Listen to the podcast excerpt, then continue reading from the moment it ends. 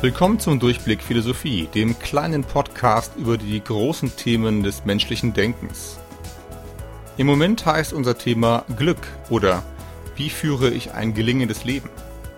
Der Hedonismus, den wir in Episode 23 bei Epikur kennengelernt haben, sagt ganz klar, gut leben heißt gute Gefühle haben, möglichst viel Lust aufsammeln und möglichst wenig Schmerz. Ein Gegenmodell hierzu war in der Antike die sogenannte Tugendethik. Man muss mit dem Leben das richtige Ziel erreichen, das heißt ganz grob die richtige Art Mensch sein. In den vergangenen zwei Episoden ging es um Platon, ein Vertreter der Tugendethik. Platon lehrt, bringe dein Leben ins Gleichgewicht, kriege dich selbst unter Kontrolle. Und das machst du, indem du dich auf das Gute ausrichtest, indem du rational über das Gute nachdenkst. Abgesehen davon, dass das Gute hier etwas nebulös bleibt, will Platon außerdem zeigen, dass man, wenn man das Gute tut, auch noch irgendwie insgesamt mehr Spaß hat als alle die Egoisten, die einfach ihr eigenes Ding machen. Aber ist das wirklich überzeugend? Und selbst wenn ja, sind wir dann nicht wieder zurück bei einer hedonistischen Ethik? Soweit waren wir in der letzten Episode gekommen. Heute befassen wir uns mit Platons berühmtestem Schüler Aristoteles, der vieles von seinem Lehrer übernimmt, aber trotzdem auch einen etwas eigenen Weg geht und der auch immer wieder mal in den Abiturvorgaben von Nordrhein-Westfalen landet, falls diese Information für dich wichtig ist. Aristoteles geht die Frage nach dem guten Leben erstmal ganz formal an. Was ist überhaupt das Ziel des Lebens? Bestimmt könntest du mir aus dem Stegreif ein paar Ziele aufzählen, die du jetzt gerade verfolgst. Das Abitur schaffen, einen Job finden, eine Gehaltserhöhung rausschlagen, dich selbstständig machen und so weiter. Aber ist das echt schon das Ziel deines ganzen Lebens? Vielleicht eher nicht. Denn hinter allen diesen Zielen stehen nochmal andere Ziele.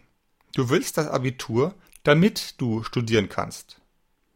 Und du willst studieren, damit du einen interessanten oder gut bezahlten Job findest.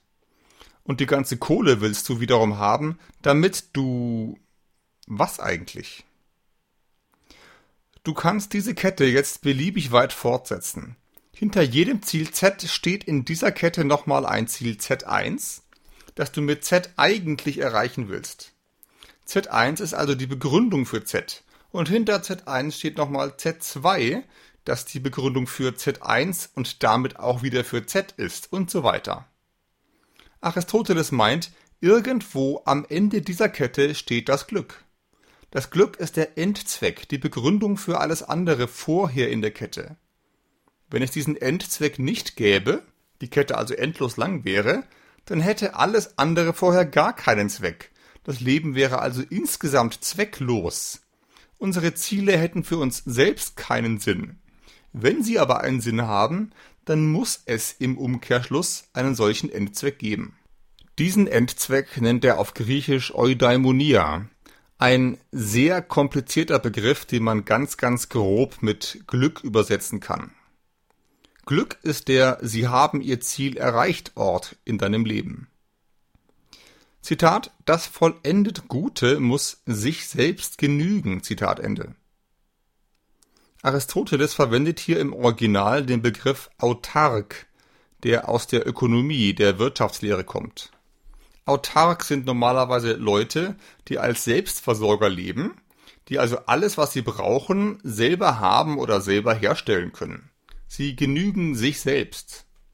Genauso ist es auch beim Glück. Zitat Als sich selbst genügend gilt uns demnach das, was für sich allein das Leben begehrenswert macht und keines weiteren mehr bedarf. Zitat Ende. Das ist also das Kriterium, mit dem wir überprüfen können, ob ein Leben den Endzweck des Lebens erreicht hat. Glücklich wäre also ein Leben, das sich selbst genügt, in dem sozusagen schon alles drin ist. Aber wie kommen wir dahin? Was genau wäre das für ein Leben? Aristoteles fängt hier zunächst an einer anderen Stelle an. Seine Grundannahme lautet, Leben heißt etwas tun. Leben ist eine Tätigkeit, bei der irgendwas rauskommt. Man führt ein Leben. Leben ist genau das, was du draus machst. Die heiße Frage, ob wir selber völlig frei darin sind, wie wir dieses Leben führen, lasse ich jetzt mal beiseite und verweise dich dabei auf die vergangenen Episoden 16 bis 21 dieses Podcasts zum Thema Willensfreiheit. Das ist hier nicht entscheidend. Dass du ein Leben führst, heißt erstmal, dass dein Leben das Produkt all dessen ist, was du selber so gemacht hast. Nun kann man ja ziemlich viel machen, produzieren. Baumhäuser, Modelleisenbahnen, Käsekuchen. Ich weiß ja nicht, was du den ganzen Tag lang so produzierst. Aber wahrscheinlich versuchst du das dann möglichst gut zu machen. Ein guter Käsekuchenbäcker ist jemand, der gute Käsekuchen backt. So einfach ist das. Beim Backen kannst du gleichzeitig auch schöne Lieder singen. Warum nicht? Aber das macht dich nicht zu einem besseren Bäcker. Ein Bäcker, der was taugt, backt ordentliche Kuchen. Und vom Taugen kommt auch das deutsche Wort Tugend. Aristoteles würde sagen, das Kuchenbacken ist die besondere Tugend des Bäckers. Wenn ich die Tätigkeit kenne, die den Bäcker von allen anderen unterscheidet, dann weiß ich auch, was ein guter Bäcker ist, nämlich jemand, der in genau dieser Tätigkeit etwas taugt. Soweit so simpel. Jetzt kommt die eigentliche Idee. Gibt es auch eine spezifische Tätigkeit des menschlichen Lebens, also etwas, das das menschliche Leben insgesamt von allen anderen Leben unterscheidet? Wenn ja, wäre nach dieser Analogie diese Tätigkeit auch ein Hinweis darauf, was ein gutes menschliches Leben ist. Zitat wie für einen Flötenspieler, einen Bildhauer oder sonst einen Künstler und wie überhaupt für alles, was eine Tätigkeit und Verrichtung hat, in der Tätigkeit das Gute und das Vollkommene liegt. So ist es wohl auch bei den Menschen der Fall. Sollte nun der Zimmermann und der Schuster bestimmte Tätigkeiten und bestimmte Verrichtungen haben, der Mensch aber hätte keine und wäre zur Untätigkeit geschaffen? Zitat Ende. Aus der bestimmten Tätigkeit folgt also, wann diese Tätigkeit gut ausgeführt wird. Und was ist jetzt diese bestimmte Tätigkeit des ganzen menschlichen Lebens? Was ist das, was nur Menschen können, wenn sie leben? Zum Leben selbst gehören ganz allgemein so Sachen wie Stoffwechsel, also Essen, Trinken, Wachstum. Fußnote Aristoteles hat auch ausführlich über Biologie geschrieben. Aber alles das können Pflanzen auch. Wenn du also dein ganzes Leben auf der Couch verbringst und eine Bierdose nach der anderen leer machst, ist dein Leben zwar schon ganz gut, aber gut für eine Pflanze. Das ist noch nicht spezifisch menschlich. Du könntest wenigstens mal verschiedene Biersorten durchprobieren. Vielleicht ist auch Wein etwas für dich. Dann wärst du zumindest einen Schritt weiter als die Pflanze, denn die verträgt zwar auch nicht alles gleich gut, aber ihr ist egal, wie das alles schmeckt, was du in den Blumentopf kippst. Sie schmeckt gar nichts. Der Mensch dagegen kann eine Feinschmeckerin werden, eine Genießerin. Epikur gefällt das, siehe Episode 23. Aber auch das sinnliche Wahrnehmen, wie Aristoteles es nennt, ist nichts spezifisch Menschliches. Das können nämlich Tiere auch. Aristoteles glaubt, dass die überwiegende Mehrheit der Menschen nach genau diesem Prinzip lebt. Hauptsache angenehme Empfindungen ansammeln, fertig. Der Rapper Materia hat für dieses Prinzip durchaus Sympathien und nennt es einfach Kiffen, Saufen, Feiern. Aristoteles dagegen nennt diese Menschen rohe Naturen oder auch einfach Rindviecher. Denn letztlich geht es in ihrem Leben um nichts ganz anderes als im Leben der Rindviecher. Sorry. Was aber kann der Mensch, das ihn vom Tier abhebt? Du ahnst es wahrscheinlich schon. Zitat So bleibt also nur ein nach dem vernunftbegabten Seelenteil tätiges Leben übrig. Zitat Ende. Anders als das Rindvieh kann der Mensch nachdenken. Er interessiert sich für die Gesetze der Logik und so weiter. Dieser vernunftbegabte Seelenteil ist allerdings ziemlich umfangreich. Um das Leben an der Vernunft zu orientieren, muss man erstens wissen, was überhaupt richtig ist, und zweitens das Richtige tun, weil es richtig ist. Zitat, und hier gibt es einen Teil, der der Vernunft gehorcht, und einen anderen, der sie hat und denkt. Zitat Ende. Das Rindvieh tut keins von beidem. Es denkt nicht darüber nach, wie die Welt wirklich ist, und darum schmiedet es auch keine Pläne, wie es sich gegenüber der Welt verhalten sollte. Der Mensch ist komplizierter und hat es deswegen auch schwerer. Wenn Denken das ist, was das menschliche Leben von allen anderen Leben auf der Erde unterscheidet, dann ist ein gutes Leben, ein Leben, das etwas taugt, ein tugendhaftes Leben, das wäre also ein Leben, das irgendwie der Vernunft folgt, das die Vernunft ins Zentrum stellt. Allerdings gibt es hier, wie gesagt, zwei Aspekte, der Vernunft folgen und die Vernunft haben. Daraus folgen für Aristoteles auch zwei verschiedene Lebensmodelle. Einerseits der Vernunft praktisch folgen, das heißt dafür sorgen, dass das Richtige gemacht wird. Es heißt, sich für die Gemeinschaft, für das Gemeinwohl einsetzen, sich im allerweitesten Sinne politisch engagieren, für etwas einzutreten, Verantwortung für andere zu übernehmen. Andererseits die Vernunft haben, das heißt einfach nachzudenken, um herauszufinden, was wahr und was falsch ist. Die Wahrheit nicht suchen, weil sie jemandem etwas bringt, sondern einfach, weil sie wahr ist. Und wie du in Episode 1 schon gelernt hast, ist typischerweise das die Jobbeschreibung von Philosophinnen.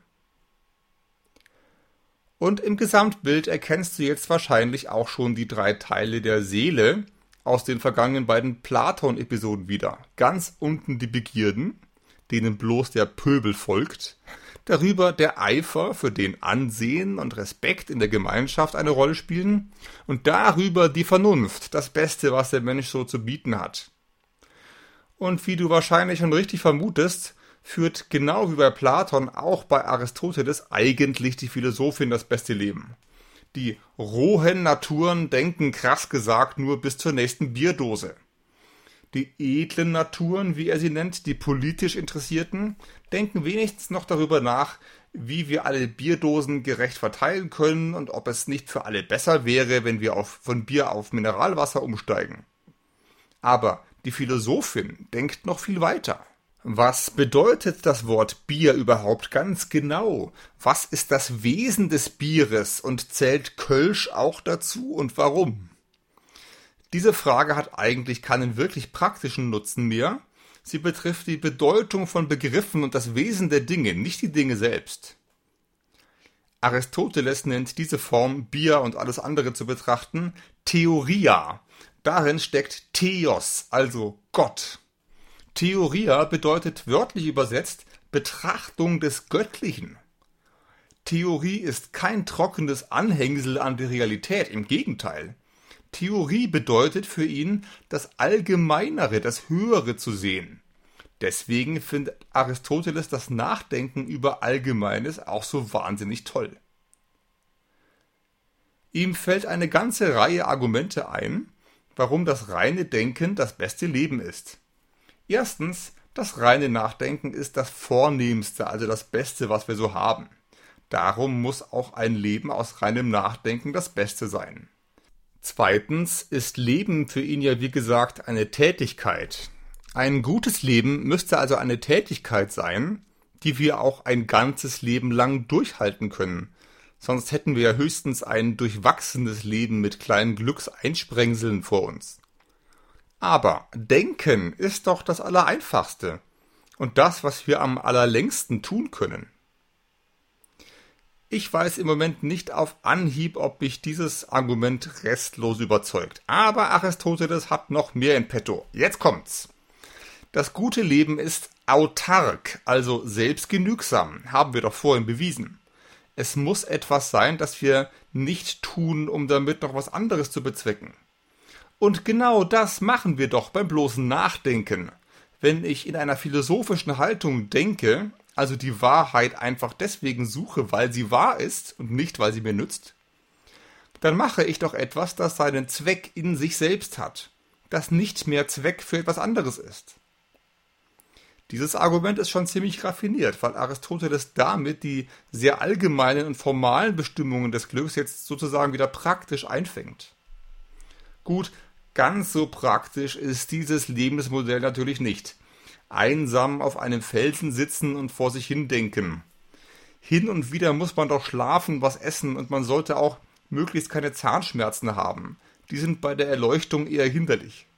Das akzeptiert Aristoteles auch. Aber Gesundheit, Nahrung und so weiter sind eben nur in dem Maße wichtig, in dem sie beim Nachdenken wirklich helfen. Vielleicht denkst du jetzt, das ist trotzdem alles völlig lebensfern. Kein Mensch ist in der Lage, jede freie Minute dem Nachdenken zu widmen. Irgendwann ist doch mal Feierabend und irgendwann läuft schließlich auch die Sportschau oder der Tatort. Und Überraschung, Aristoteles gibt dir sogar recht. Zitat aber das Leben, in dem sich diese Bedingungen erfüllen, ist höher, als es den Menschen als Menschen zukommt. Denn so kann er nicht leben, insofern er Mensch ist, sondern nur insofern er etwas Göttliches in sich hat. So groß aber der Unterschied zwischen diesem göttlichen Selbst und dem aus Leib und Seele zusammengesetzten Menschenwesen, so groß ist auch der Unterschied zwischen der Tätigkeit, die von diesem Göttlichen ausgeht, und allem sonstigen tugendgemäßen Tun. Ist nun die Vernunft im Vergleich mit dem Menschen etwas Göttliches, so muss auch das Leben nach der Vernunft im Vergleich mit dem menschlichen Leben göttlich sein. Zitat Ende. Reines Nachdenken und reine Vernunft von vorne bis hinten, wer kann das schon? Aristoteles meint, höchstens Gott kann das. Der hat nämlich keinen Leib, ist ein reines Geistwesen, Verstandeswesen und der braucht auch deswegen niemand anderen als sich selbst. Fußnote, das ist jetzt Aristoteles Vorstellung davon, wie Gott sein müsste, wenn es ihn gibt. Was die Weltreligionen dazu sagen, wäre hier nochmal eine ganz andere Frage. Auf jeden Fall ist der Mensch zur so asketischen Lebensweise eben doch nicht gemacht. Das ist kein wirklich realistischer Plan. Darum schlägt Aristoteles eine pragmatische Lösung vor. Wir müssen uns bemühen, so philosophisch zu sein, wie es nur geht. Zum Beispiel, indem du diesen schlauen Philosophie-Podcast hörst. Der macht dein Leben genau jetzt ein bisschen besser. Sagt zumindest Aristoteles. Aber ansonsten müssen wir eben auch das zweitbeste Leben führen. Das immer noch von der Vernunft bestimmt ist, aber auch von der materiellen Wirklichkeit. Das politische Leben der Einsatz für die Gemeinschaft. Dieses Leben ist nicht ganz so perfekt, weil es auch nicht ganz so autark ist. Aristoteles sagt, der Weise braucht nur sich selbst, aber der Gerechte braucht immer noch andere Menschen, gegenüber denen er gerecht sein kann. Trotzdem ist dieses Modell am Ende realistischer, weil der Mensch eben ein Gemeinschaftswesen ist, das sowieso immer andere Menschen um sich rum braucht anders als Gott. Der braucht laut Aristoteles ja nur sich selbst. Das kann man jetzt natürlich noch viel weiter denken. Wenn der Mensch immer in Beziehungen lebt, wie können und müssen diese Beziehungen dann gestaltet werden, damit das Leben lebenswert ist? Welche Rolle müsste jetzt die Vernunft dabei spielen? Diesen Gedankengang von Aristoteles werden wir später in der Ethik und vor allem in der Staatsphilosophie noch weiter verfolgen. Im Folgenden werde ich dieses Modell noch ein wenig einordnen. Wie bereits gezeigt, denkt Aristoteles zunächst durchaus auf den Schienen, die sein Lehrer Platon für ihn gelegt hat. Tugenden versus Begierden, Weisheit, Gerechtigkeit und so weiter. Das kennst du alles schon aus den letzten zwei Episoden. Aristoteles ist aber eben deutlich realistischer in der Anwendung. Auch die Begierden haben einen Wert. Der ist zwar eng begrenzt, aber Aristoteles würde sehr klar sagen, dass auch große Geister ihren Schlaf und anschließend einen anständigen Kaffee brauchen. Zweitens musst du bei Aristoteles nicht wie bei Platon erst weise und tapfer und besonnen sein, um dann auch noch gerecht sein zu können. Das ist sehr viel auf einmal irgendwo muss man sich doch da auch entscheiden, realistische Schwerpunkte setzen. Und das heißt für ihn 100 Punkte für die Gerechtigkeit, für das zweitbeste Leben. Und dabei möglichst viel Weisheit mitnehmen. Anders als Epikur hat Aristoteles also ein Lebensmodell im Angebot, das im Dienst einer höheren Idee steht. Es geht in meinem Leben eben nicht nur um mich selber. Aber anders als bei Platon muss man auch nicht gleich Philosophin werden, um ein gelungenes Leben zu führen. Aristoteles kommt auf den ersten Blick auch ohne starke metaphysische Annahmen über die Natur der Seele aus, über die wir in der letzten Episode gesprochen haben. Trotzdem gibt es ein kleines Problem mit seiner Begründung. Aristoteles will das gelingende menschliche Leben ja aus dem ableiten, was ein menschliches Leben allgemein ausmacht, aus der Vernunft. Natürlich ist nicht jeder Mensch vernünftig, im Gegenteil. Aber der Mensch ist zumindest ein vernunftbegabtes Wesen, sagen wir in der Anthropologie. Das heißt, er kann vernünftig sein. Nur folgt daraus wirklich irgendwas für das gute Leben? So sympathisch Aristoteles Gedanke ist, man kann ihn mit guten Gründen kritisieren. Und diese Gründe kommen von Jean-Paul Sartre aus Episode 4. Sartre konnte nämlich sagen, Aristoteles Konzept ist essentialistisch. Er nimmt ja an, dass es eine Essenz des Menschen gibt, also eine Art Definition davon, was ein Mensch ist. Und an diese Essenz sollte sich dann bitte jeder Mensch gefälligst anpassen. Wie diese Essenz bestimmt ist, spielt für Sartres Einwand keine Rolle. Aristoteles würde sagen, der Mensch ist von Natur aus ein vernünftiges oder ein soziales Wesen und darum muss er Moment, sagt Sartre, der Mensch muss gar nichts. Der Mensch ist das einzige Wesen, das sich selbst definieren kann, das erst existiert und sich dann eine Essenz gibt. Niemand kann uns vordefinieren, was den Menschen ausmacht. Und auch wenn es noch so nett gemeint ist wie bei Aristoteles. Das Problem ist nicht, dass Sartre diesen Versuch sozusagen unverschämt findet. Was maßt dieser Aristoteles sich da an, mein Leben zu definieren? Das ist nicht der zentrale Punkt, sondern es ist gar nicht möglich, den Menschen zu definieren, sagt Sartre. Die Rede von der menschlichen Natur ist doch eine reine Nebelkerze. Wir alle müssen bei Null anfangen und selbst definieren, wer oder was wir sind wobei wir es jetzt auch schon mit ziemlich schweren Geschützen zu tun haben. Dieses Argument kann man mit Sartre bringen, aber dann sind wir halt schnell wieder bei der generellen modernen Skepsis, ob es überhaupt objektive Gründe dafür gibt, welches Leben gelungen ist und welches nicht. Wenn du diese Frage noch nicht ganz so schnell aufgeben willst, bist du jedenfalls herzlich eingeladen, auch noch die nächste Episode dieses Podcasts zu hören, die hoffentlich innerhalb der nächsten zwei Wochen erscheinen wird. Bis dahin freue ich mich, wenn du mir 5 Sterne und eine wohlwollende Rezension bei iTunes schreibst oder diesen Podcast weiterempfiehlst. Bis bald und viel Glück!